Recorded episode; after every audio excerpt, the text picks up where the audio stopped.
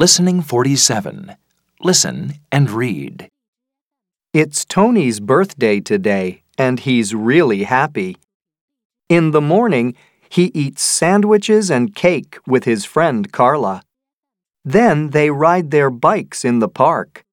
In the afternoon, he plays with his new toys. In the evening, he watches a TV show about zebras and foxes. The animals are very funny, and he laughs a lot.